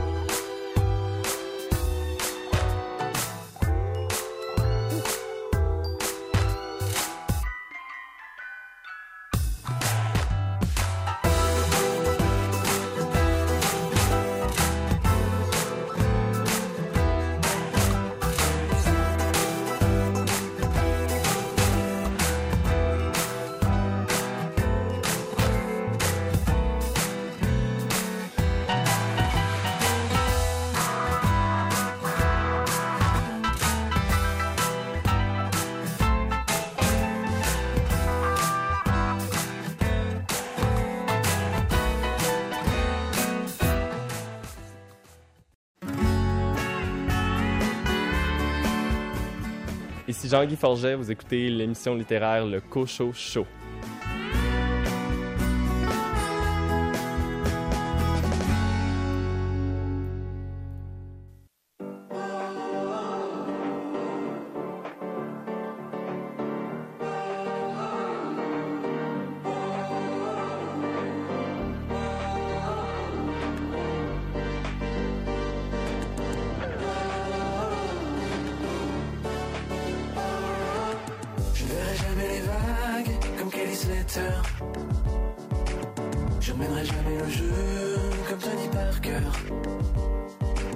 Mais chaque fois je replonge, les golfes clairs que je longe. Au lieu d'art crépusculaire, j'en ai peur. Je n'aurai jamais la plume d'Arthur Miller. Ni même la classe des costumes de Simon Baker. L'été indien se prolonge, à chaque marée j'y songe. C'est ici qu'est la lumière, la douceur. Pas refaire le tour de la ville endormie, juste pour te plaire et me glisser dans ton lit. Tu cours et tu pestes, moi je fais la sieste. Viens le soleil brille encore, et ça ressemble au paradis. Je ne verrai jamais les vagues comme Kelly Slater. Je t'offrirai pas une tour comme un Rockefeller. Mais j'ai un ciel sans nuages, des sous-bois et des rivages. Du haut de mon belvédère, des couleurs. Je ne serai jamais si fort que tes Riner. Je ne te prendrai pas la lune, je suis pas un hordeur. Au milieu des lauriers roses, c'est là que je me repose et que je peux prendre un peu de hauteur. Et je refaire le tour de la ville endormie, juste pour te plaire et me glisser dans ton lit. Tu cours et tu pestes, moi je fais la sieste. Viens le soleil brille encore et ça ressemble au paradis.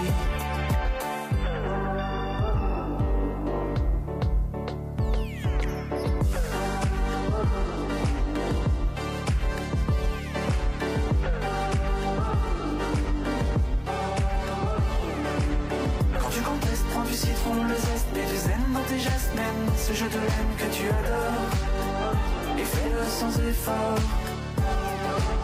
Se manifeste que tu laisses aux abysses, aux abesses comme une traîne. C'est du benzène qui s'évapore. C'est ton réveil qui sonne encore. Tu avais besoin dehors. Un peu de bleu qui décolore. De canopée de sable d'or. Et l'envol des oiseaux de nuit. On n'est pas pressé, tu sais, la longueur est divine. J'ai mis un made sur la platine. Et je n'irai pas refaire le tour de la ville endormie Juste pour te plaire et me glisser dans ton lit. Tu cours tu pestes. Moi je fais la sieste. Viens le soleil brille encore Et ça ressemble au paradis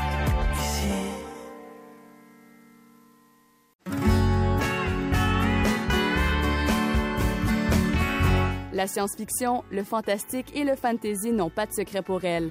Raphaël Béadan.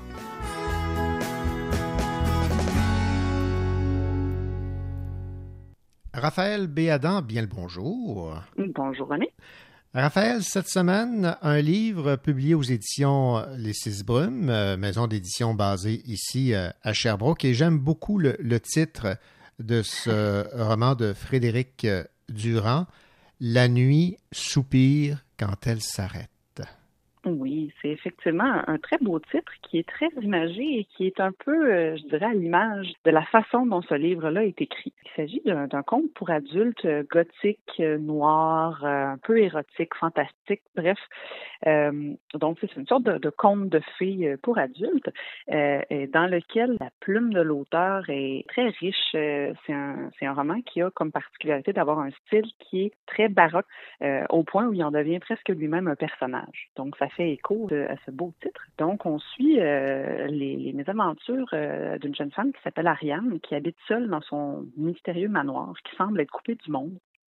Puis, euh, elle, euh, Ariane, va façonner son propre univers au fil de son quotidien qui est étrange, qui est un peu fantasmé. Donc, on perd les limites à savoir euh, qu'est-ce qui est réel, qu'est-ce qui ne l'est pas. Est-ce qu'elle s'imagine euh, être cette espèce de sorcière euh, en phase avec les éléments, puis tout ça, ou est-ce que c'est vraiment une fille un peu ordinaire qui vit dans, dans sa tête, finalement? Donc, tout au long, on est dans cette espèce d'univers foisonnant. Puis un jour, il y a une femme nommée Adèle qui se présente chez elle, qui est une proxénète qui est recherchée par la police. Euh, puis là, elle débarque euh, dans, dans ce manoir-là et tout le quotidien d'Ariane est chamboulé par cette femme-là parce qu'elle lui propose de transformer son manoir décadent en euh, un luxueux bordel.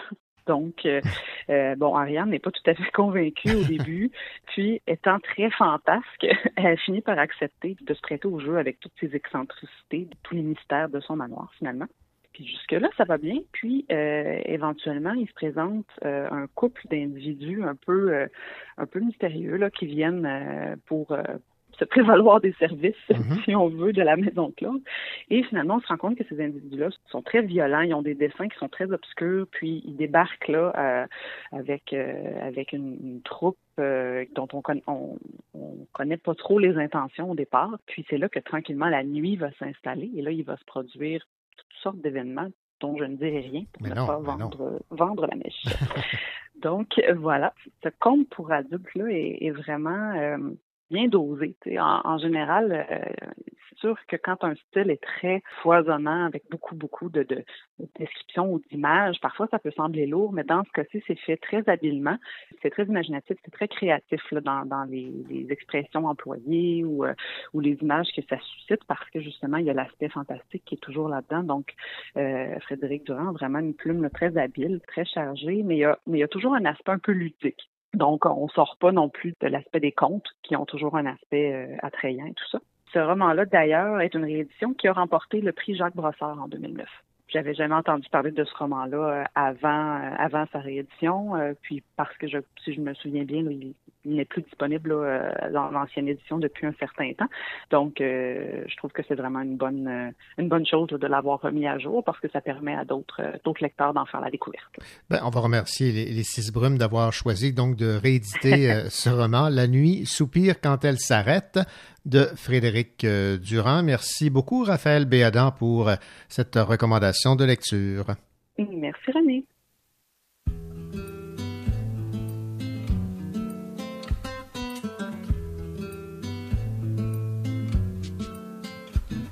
C'est pourtant facile à comprendre. Dans les gros pots, les meilleurs onguents. 10 000 abonnés sur le gramme pour devenir le chaînon manquant. Si simple de s'aimer soi-même Selfie trois fois par jour. Le bonheur, c'est le nombre de likes. Puis si tu gagnes pas les concours,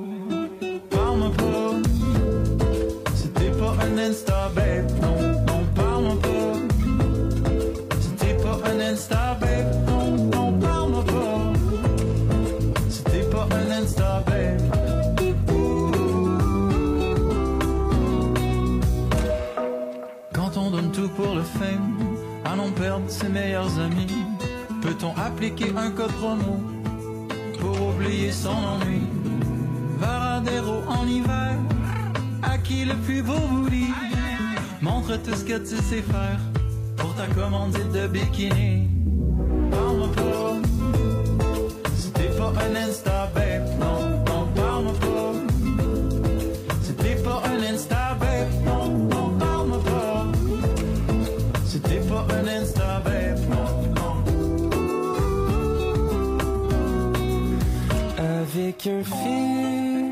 On se ressemble, c'est la nature du genre humain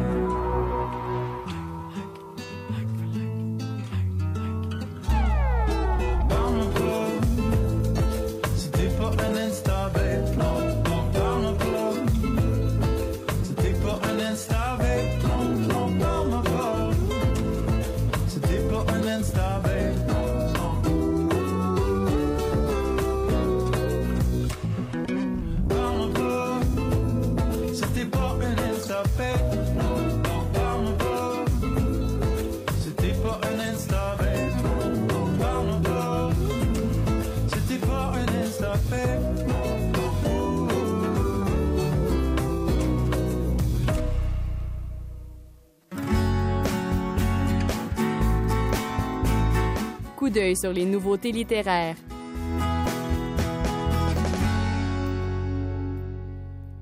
Les nouveautés en librairie sont les suivantes. Souvenir de Night de Mathieu Roland chez Boréal. De cette histoire de désir et de pouvoir, Mathieu Roland nous tient envoûtés par cette femme et cet homme qui refusent obstinément de révéler tous leurs secrets. Brasier de Marc Ménard aux éditions Tête Première. Philippe croyait Morat mort depuis longtemps, tout comme il croyait avoir enterré l'activiste naïf et avide d'action. Lorsque Morat réapparaît de manière inopinée quinze ans plus tard, malgré ses doutes et ses réticences, Philippe abandonne sa famille pour le suivre dans un nouveau périple. La Belle et la Bête de Simon Rousseau aux éditions ADA dans les contes interdits. Les nombreuses versions de La Belle et la Bête subliment un éternel fantasme romantique, celui de dompter et de transformer un ignoble monstre grâce à un amour sincère. Et si cet amour n'était en réalité qu'une obsession malsaine, une solution pour concrétiser d'abjectes pulsions? Autre nouveauté, le journaliste Beluga, Mathieu Robert Sauvé chez Leméac. Les journalistes forment-ils une espèce en voie de disparition? Et si c'est le cas, que risque-t-on en les perdant? Nouveauté fort intéressante, une bande dessinée qui a pour titre Vous avez détruit la beauté du monde. Vous avez détruit la beauté du monde sont les derniers mots prononcés par la poétesse Huguette Gaulin avant qu'elle ne s'immole sur la place publique à Montréal le 4 juin 1972. C'est aussi le titre de cette bande dessinée qui aborde d'une manière originale un sujet délicat, l'histoire du suicide. Et on va terminer ce coup d'œil sur les nouveautés en librairie avec Café Sarajevo de Josip Novakovic.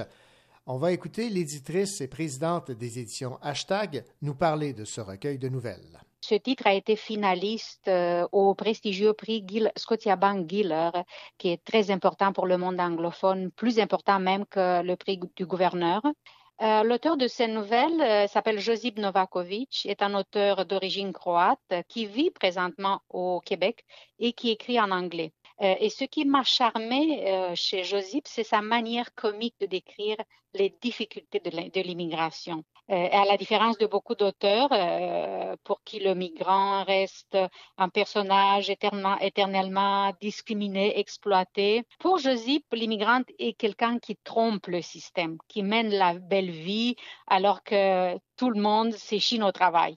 Et j'ai trouvé que ça change un peu la donne sur ce qu'on pense euh, euh, euh, sur la migration.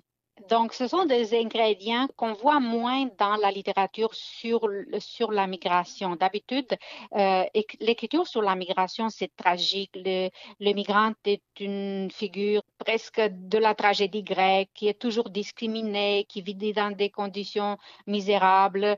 Euh, L'image emblématique, c'est le doctorant qui conduit un, un- taxi. Alors que la migration que je connais, que j'ai vécue et que je découvre dans l'écriture de c'est c'est différent. Ces gens-là ont les mêmes chances, les mêmes opportunités et parfois ils dépassent même, ils réussissent à prendre le meilleur du système et, et parfois même le, le tromper. Et ça se fait avec beaucoup d'humour. On a besoin de rire euh, parfois. en fait, on a besoin de rire toujours, mais surtout en littérature. Et Joseph nous fait rire. Euh, vous allez voir euh, si vous avez, si vous allez le lire, euh, presque à chaque tournure de phrase, il y a, il y a le, le cynisme, la moquerie, mais dans le bon sens. Il il n'est pas, il est pas d'un cynisme méchant, froid. Il est tendre, il est optimiste, il est de bonne humeur toujours.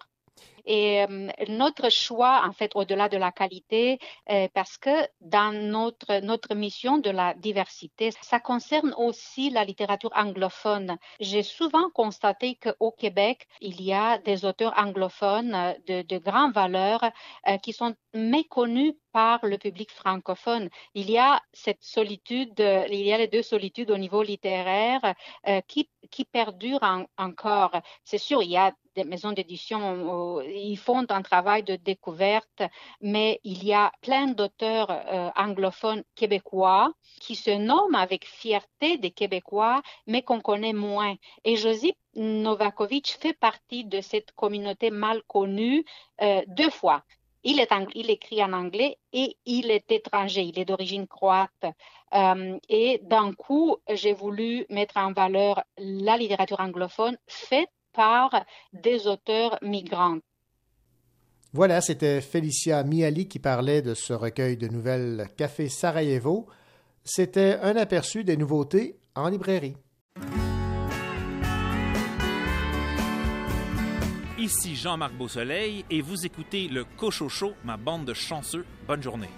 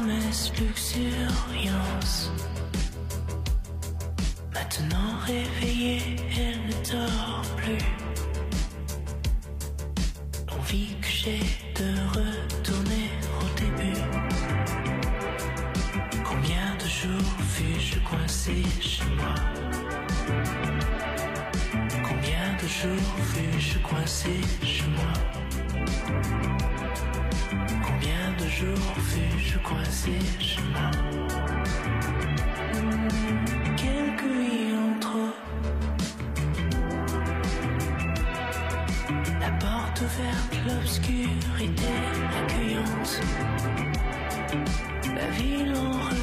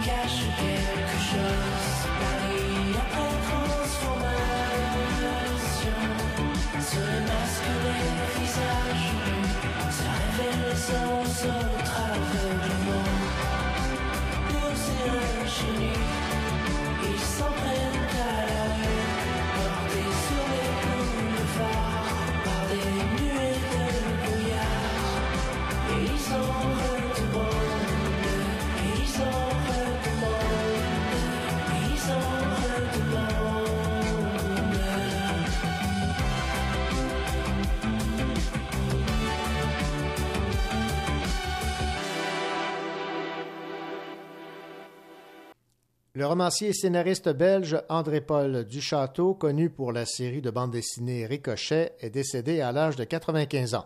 Les aventures du journaliste détective Ricochet ont été publiées dans un premier temps dans le journal Tintin et une intégrale en 20 tomes a été publiée par les éditions Le Lombard à partir de 1963. Et parlant de bande dessinée, la BD québécoise Au-delà des étoiles sera publiée en Europe chez Dupuis. Cette maison belge édite déjà le journal Spirou, Gaston Legaffe, Lucky Luke et Les Nombris. Au-delà des étoiles est la création des sœurs Julie et Lydia Fontaine-Ferron de Québec.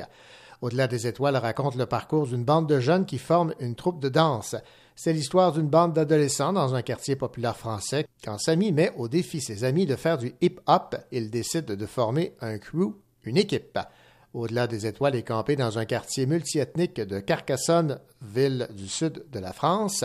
Et dessiner le premier tome a demandé presque deux ans de travail aux sœurs jumelles Julie et Lydia Fontaine-Ferron. Alors bravo à ces euh, deux euh, dessinatrices et euh, BDistes qui voient leur œuvre pénétrer le marché européen. Rien de moins.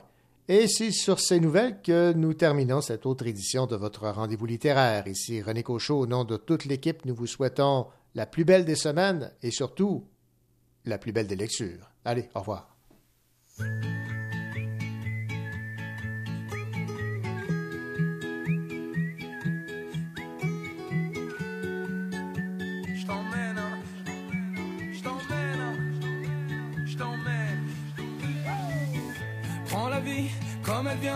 Suis la route et prends ma main. Allons voir si nos vies se croisent sur le même chemin. Pourquoi vivre, faire demi-tour? Moi je préfère parler d'amour, d'un voyage en plein jour, comme un aller sans retour. Ils n'entendent rien, ils font comme si de rien n'était, même si tu ne vas pas bien. Leur donner de l'importance ne mène nulle part, ne mène à rien.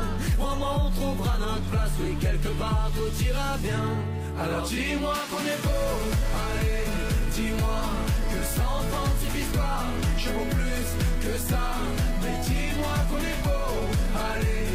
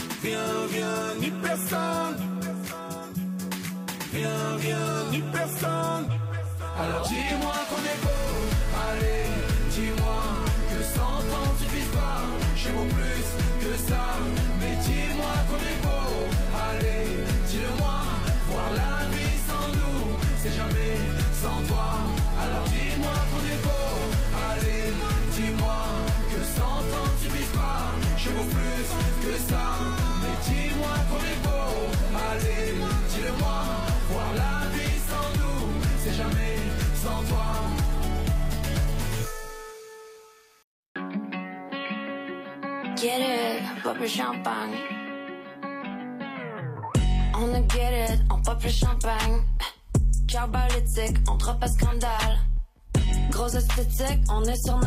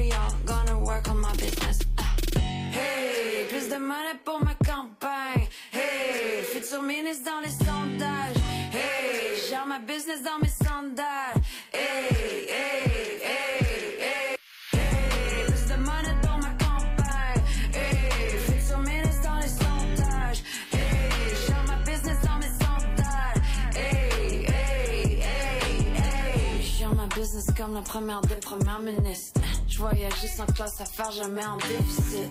J'étais en train de faire changer la game, j'ai pas juste toutes mes shit. J'étais en train de faire changer ton site, tu deviens féministe. We're about to run it out, hold up, let me fuck you up. Mary Buck plus vite que le tien, comment keep it up? C'est boss mon star girl, t'es pas tight squad. Les ministres dans la cour, j'suis en finale, ça sent la coupe. Hey, just a minute.